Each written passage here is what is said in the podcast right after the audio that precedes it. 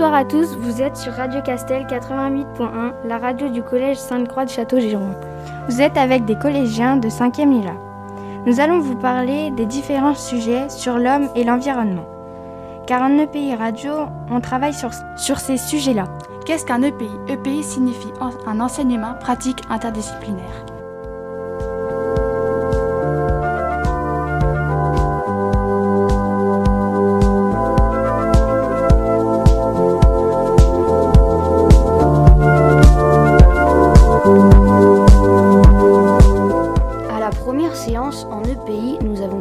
Droits d'auteur, de la CSA et de la SACEM.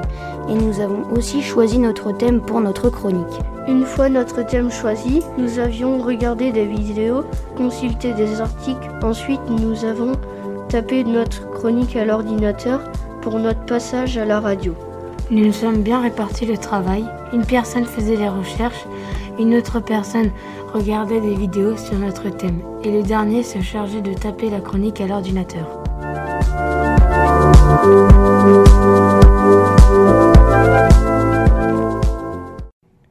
Bonjour et bienvenue sur Radio Castel 88.1, c'est Maxence qui vous parle.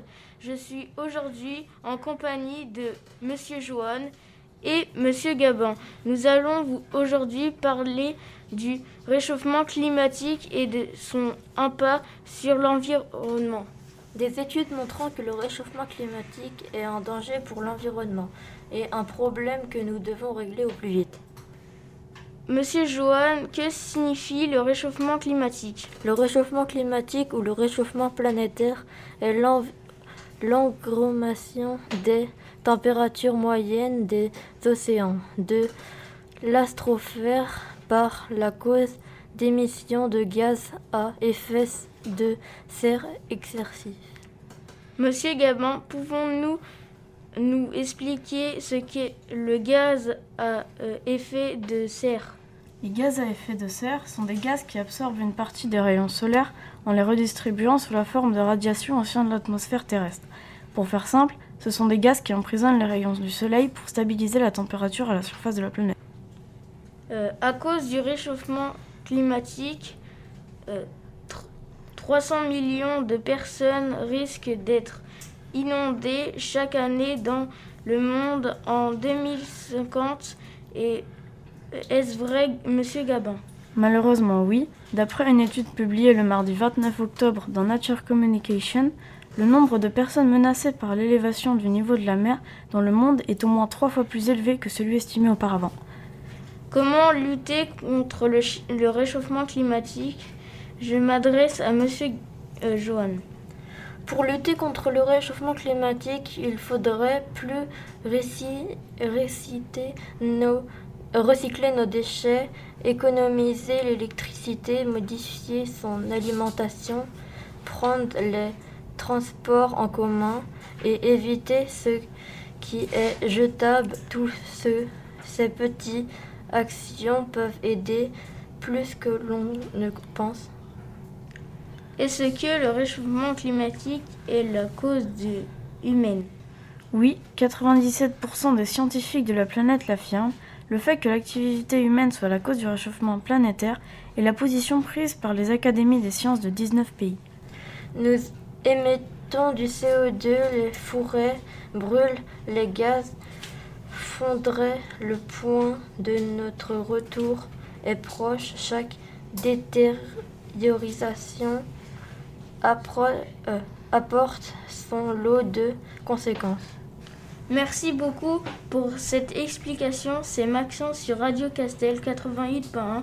J'espère que ça vous a plu. Euh, on continue avec une pause musicale.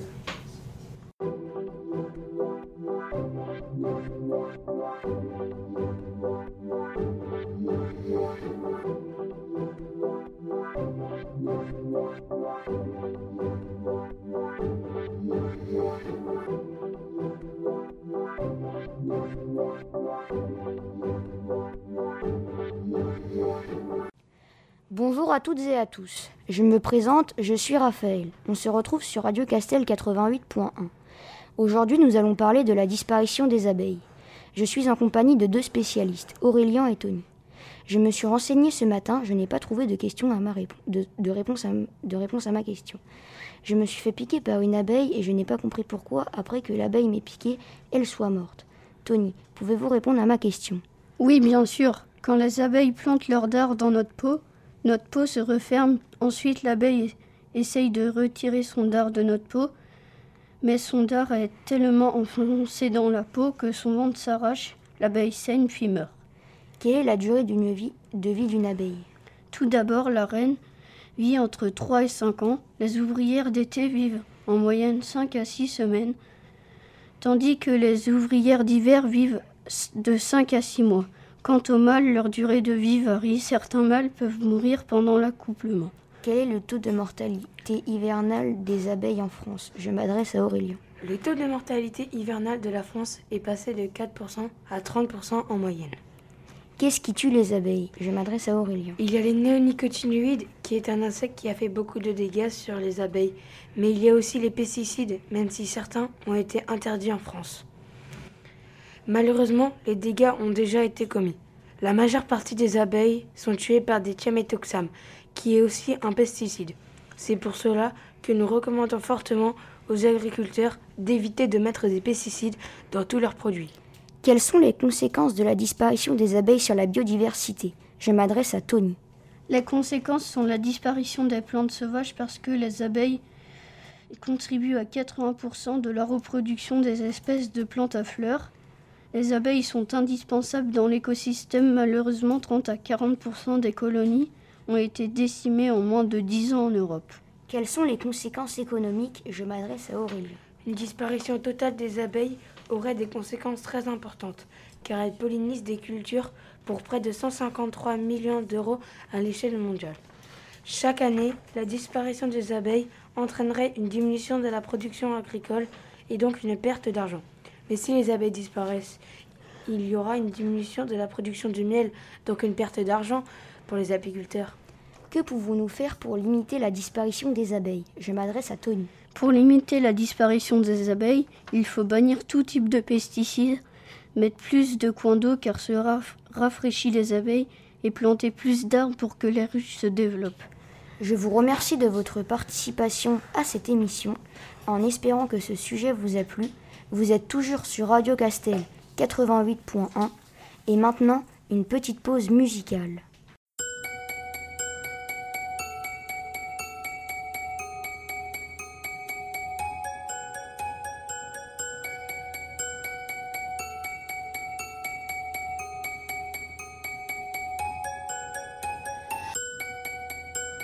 Le studio radio, il y a quatre micros, une table de mixage, des enceintes et plusieurs ordinateurs. On a donc appris qu'il y a un micro de chaque couleur, un noir, un orange et deux rouges, qui sont chacun contrôlés par la table de mixage. La table de mixage sert principalement à gérer le son des micros, mais aussi à gérer tout le reste du studio. Elle est également reliée à l'antenne d'émission en passant par le compresseur puis l'émetteur radio. Chaque ordinateur a une utilité, un pour les archives, un pour la musique et un pour les jingles. La première impression quand on passe au micro dépend de la personne, mais la plupart du temps, on est stressé et on commence à perdre le contrôle de sa voix.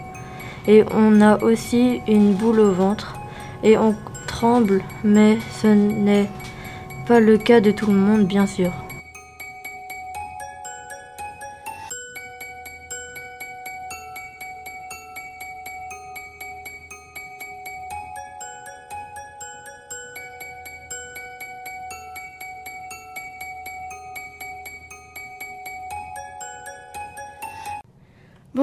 Vous êtes sur Radio Castel 88.1, en présence de Madame Sarah et Madame Clémentine. Aujourd'hui, nous allons vous parler de la pollution des océans, une principale cause de l'environnement. Saviez-vous que 80% des déchets proviennent de la Terre? Bonjour Madame Sarah, pouvez-vous nous dire ce qui pollue les océans?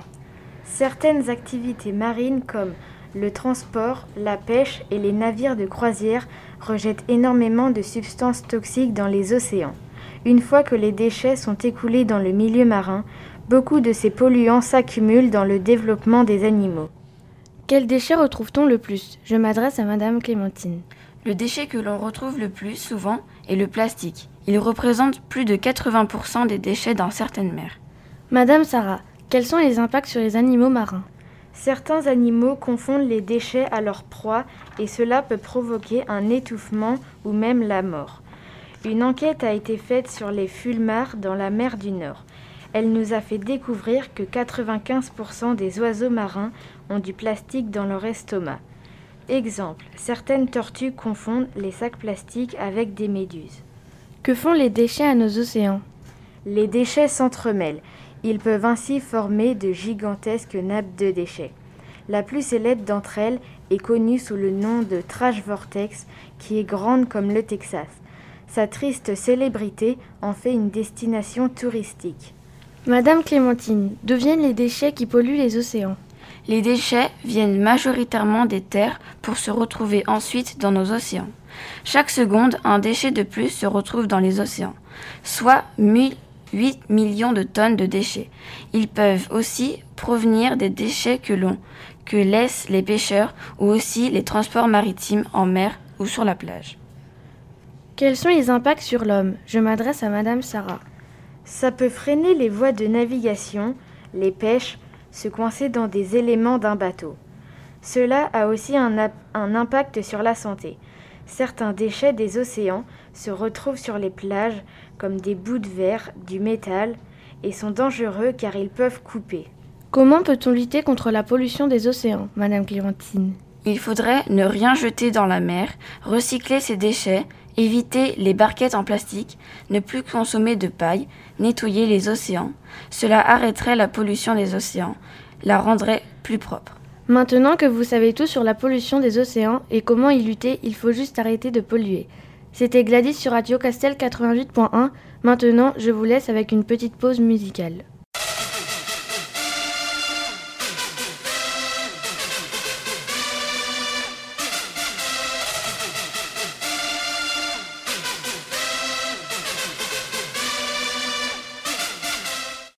Bonjour à tous, vous êtes sur Radio Castel 88.1. Vous êtes avec Mélia, Aloena et Ninon, sur la radio du Collège Sainte-Croix. On va continuer notre émission avec Ninon qui va nous parler de la déforestation. Bonjour Ninon. Quels sont les pays les plus touchés par la déforestation?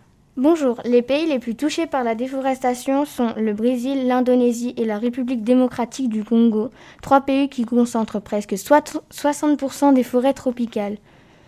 Pouvez-vous nous dire quelle est la forêt la plus touchée du monde? Sans hésitation, la forêt amazonienne qui se situe au Brésil. Cette forêt disparaîtra peu à peu d'ici 2030. Quelles sont les conséquences de la déforestation? Je m'adresse à Alwena. Les conséquences peuvent agir sur la biodiversité et l'écosystème, mais aussi sur notre santé, car ils contiennent du CO2, donc moins d'arbres égale plus de CO2 et moins d'oxygène. Quelles sont les causes de la déforestation? La déforestation est à l'origine des incendies, des incendies de forêt, les maladies pouvant affecter les arbres, le réchauffement climatique, l'agriculture qui détruit les forêts pour en faire des champs et les habitations. Quels sont les animaux en voie de disparition face à ces dégâts? Le koala fait partie des espèces les plus menacées, ainsi que les éléphants et beaucoup d'autres encore. Comment pourrait-on réduire la déforestation? Je m'adresse à Ninon. Pour réduire les déforestations, il faudrait par exemple replanter des arbres, ne plus réduire les forêts pour en faire des champs, et la pollution est active sur le réchauffement climatique, ce qui entraîne des feux de forêt et des disparitions d'arbres par milliers chaque année. Voilà, notre émission se termine sur la déforestation. Je, vous remercie à toutes les deux de votre participation, Alwena et Ninon. Vous étiez sur Radio Castel 88.1 et maintenant une petite pause musicale.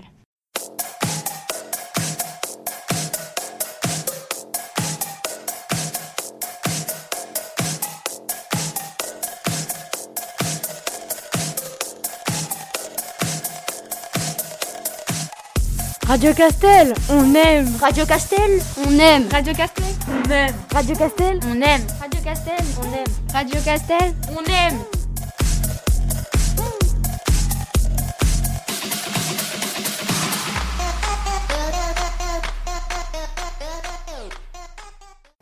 Bonjour à tous, vous êtes sur Radio Castel 88.1, la radio du Collège Sainte-Croix de Château-Giron. Nous allons poser des questions à nos invités sur l'environnement et plus précisément sur les territoires condamnés à disparaître. Je vous laisse en compagnie d'Alicia. Bonjour à tous, je vais poser des questions en m'adressant à Lisa. Est-ce que cela est vrai car des personnes parlent de fake news à propos des villes et des îles qui pourraient disparaître? Non, ce n'est pas un fake news, c'est prouvé par de nombreuses études scientifiques. Pouvez-vous me citer quelques villes qui pourraient disparaître? Il y a Miami, Amsterdam, Alexandrie, Rio de Janeiro et pour finir Venise. Pouvez-vous m'expliquer le cas de Venise?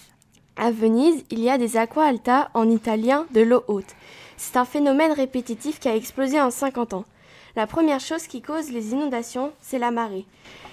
Elles sont amplifiées par le sirocco, un vent fort qui vient du sud, et qui pousse la mer Adriatique vers Venise. Il faut savoir que 70% du temps, l'aqua alta se passe en automne, quand il y a une dépression. Donc si on additionne la marée, le sirocco et la dépression, l'eau peut monter jusqu'à 1m80 de haute à Venise. Mais la position géographique de la mer Adriatique, qui est une mer fermée qui borde Venise, à marée basse et en fonction du temps, l'eau va osciller d'un côté puis de l'autre, celle qui va provoquer un rebond. Est-ce vrai que San Francisco est un territoire condamné à disparaître à cause du réchauffement climatique? Alors San Francisco, en Californie, est le plus exposé au risque du réchauffement climatique. Il est même considéré comme un cauchemar en raison de sa situation géographique. Situé à la pointe d'une péninsule, la ville est exposée de tous les côtés à la montée des eaux. Donc on en conclut que des centaines de milliers d'habitants seraient rapidement exposés à la montée des eaux. Quelles sont les menaces qui pèsent sur la ville de Rio de Janeiro? Les menaces qui pèsent sur Rio de Janeiro sont multiples. Il y a la montée des eaux, des inondations, vagues de chaleur. Est-ce que si le réchauffement climatique s'arrête complètement, le Groenland redeviendra comme avant? Non, car, les, non, car les, les glaciers ne pourront pas se reconstruire comme avant. Comment peut-on résoudre ces contraintes, par exemple celle de Miami?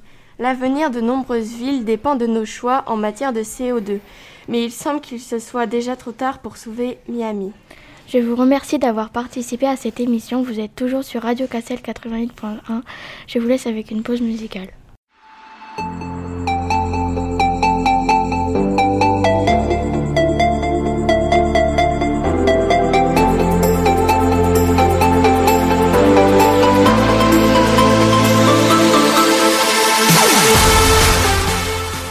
Êtes toujours sur Radio Castel 88.1, la radio du Collège Sainte-Croix de Château-Giron. Restez avec nous parce que nous allons vous présenter beaucoup d'idées sur l'environnement. L'émission continuera après une petite pause musicale.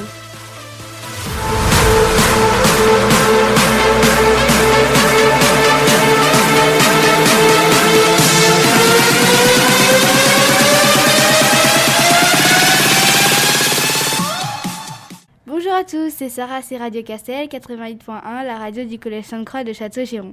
Bienvenue à nos deux invités, Louise et Léonie. Aujourd'hui, on se retrouve pour parler du réchauffement climatique, plus particulièrement la fonte des glaces. Je vais m'adresser à Louise, notre experte, qui va nous expliquer ce qui se passe. La température augmente et les immenses masses de glace viennent à fondre.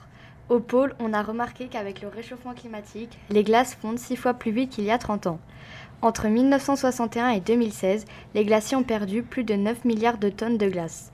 Le chiffre paraît anodin, pourtant il est le témoin d'une catastrophe pour l'environnement. La fonte des glaces concerne quelle zone géographique dans le monde?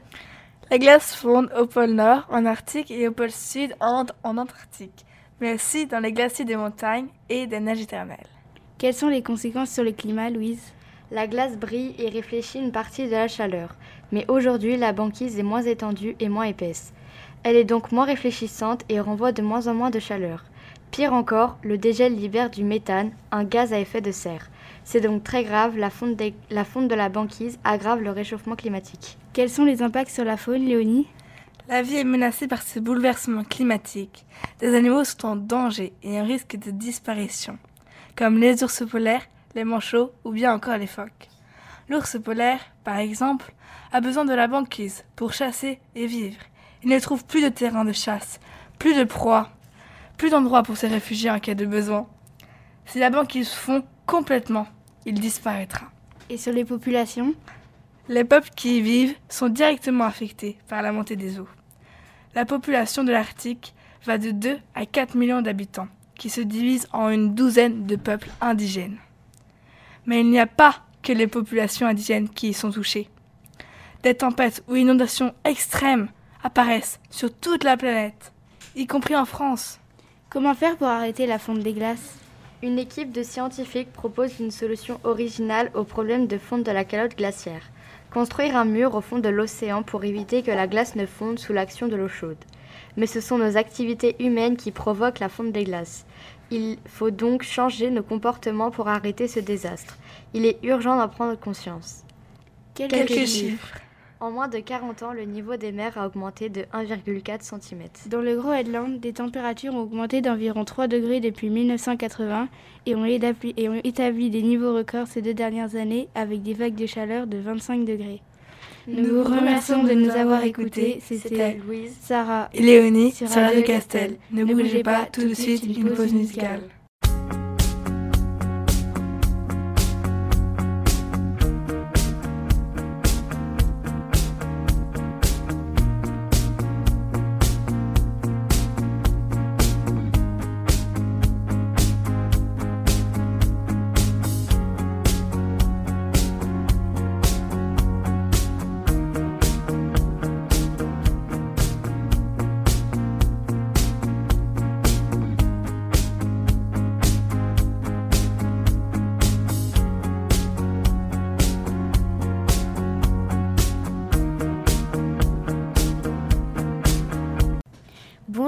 Vous êtes sur Radio Castel 88.1, la radio du Collège Sainte-Croix de Château-Giron. Bienvenue à Jade et Émilie. Aujourd'hui, nous allons poser des questions sur la disparition des coraux à nos invités. Pourquoi les coraux sont-ils si importants? Qu'en pensez-vous, Jade? Un demi-milliard d'êtres humains, un quart des espèces marines, un tiers des poissons dépendent pour leur subsistance des récifs coralliens. Quelles sont les menaces? Il y a 20% des récifs détruits, 24% en risque immédiat de destruction et enfin 26% en danger à plus long terme. Pourquoi le réchauffement des océans agit sur les coraux Le réchauffement climatique affecte les océans et notamment les eaux tropicales où vivent les récifs coralliens. Parlez-nous du blanchissement des coraux. En 2016, 93% de la grande barrière de corail australienne a blanchi et 50% de ces coraux sont morts en deux ans. Dans le monde, ces épisodes de blanchissement sont de plus en plus nombreux. Dans les années 1980, des blanchissements se produisaient tous les 25-30 ans en moyenne. Aujourd'hui, c'est tous les 6 ans. Ce rythme menace le rétablissement des coraux, cause principale du blanchissement, la hausse de la température des mers due au réchauffement climatique. Pourtant, les coraux ont un rôle fondamental. Qu'est-ce que des récifs coralliens? Les récifs coralliens sont des structures sous-marines construites par les coraux. Les coraux sont des animaux marins vivant en symbiose avec des algues et qui constituent leur propre squelette calcaire. C'est un habitat où vit une multitude d'espèces animales et végétales. Sans elles, la faune et la flore aquatique ne seraient pas aussi diversifiées. Les récifs coralliens, c'est aussi l'habitat de 25% de la vie marine, la source de revenus de 275 millions de personnes, le refuge d'environ 4000 espèces de poissons, les récifs coralliens sont nécessaires à la vie humaine et animale. Mais les récifs coralliens, c'est aussi un écosystème mourant, une victime des activités humaines.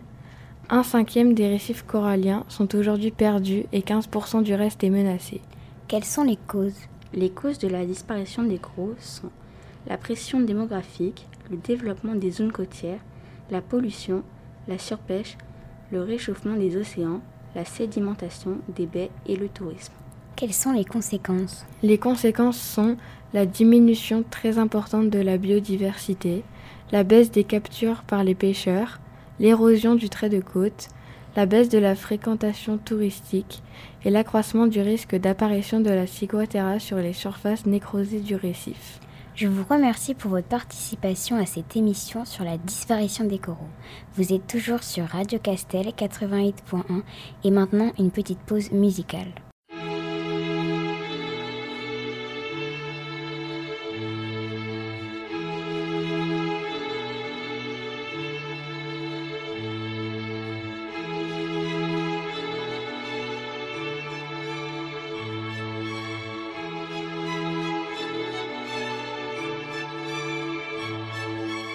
Disparition des coraux. Fonte des glaces. Réchauffement climatique. Montée des eaux. La sixième extinction animale. La sécheresse et la canicule. Évaporation de la mer d'aval. Disparition des abeilles. Pollution au plastique des océans. La déforestation. Vous êtes sur Radio Castel 88.1. Vous écoutez le pays radio environnement. Restez avec nous.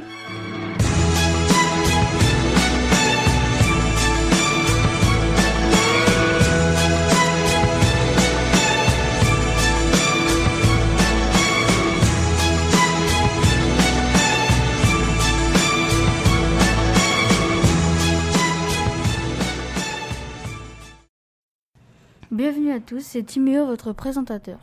Vous êtes bien sur Radio Castel 88.1, la radio du Collège Sainte-Croix. Nous sommes en compagnie de Louis et d'Ethan pour parler de la sixième extinction animale. Qu'en pensez-vous, Ethan? Bonjour Timéo. Il est prouvé que le réchauffement climatique et l'augmentation de la civilisation détruisent les habitats naturels des animaux ce qui les pousse à disparaître petit à petit. On parle alors d'extinction massive. Qu'est-ce qu'une extinction massive, Louis?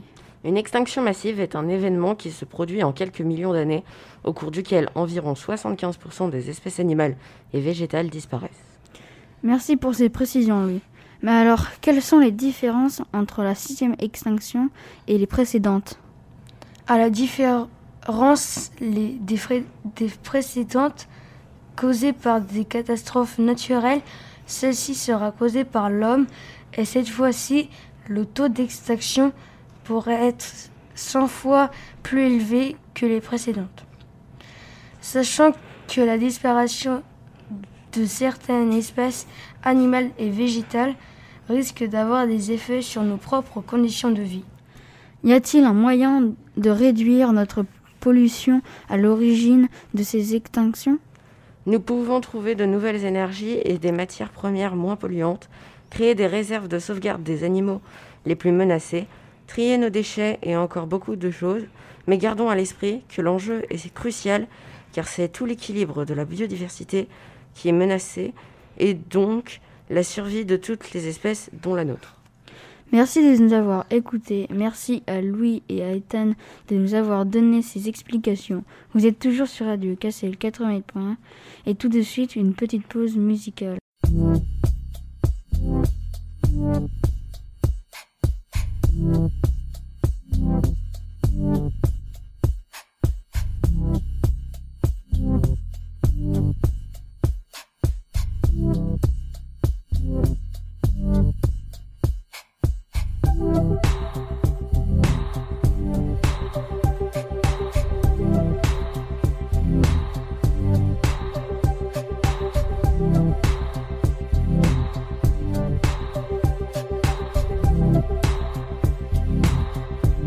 Bonjour, je m'appelle Mathis. On se retrouve sur Radio Castel 88 par 1, la radio du Collège Sainte-Croix, pour une nouvelle émission.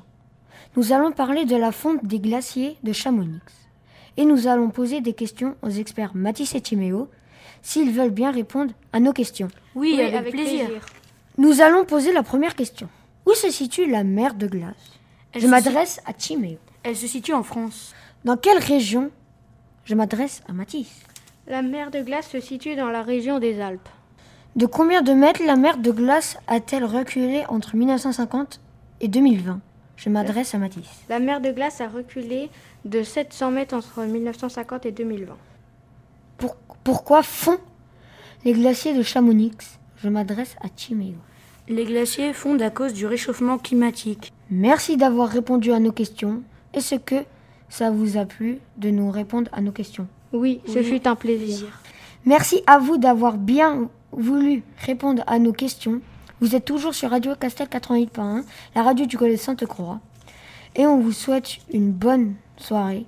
Et on vous laisse avec un petit fond musical. Au revoir.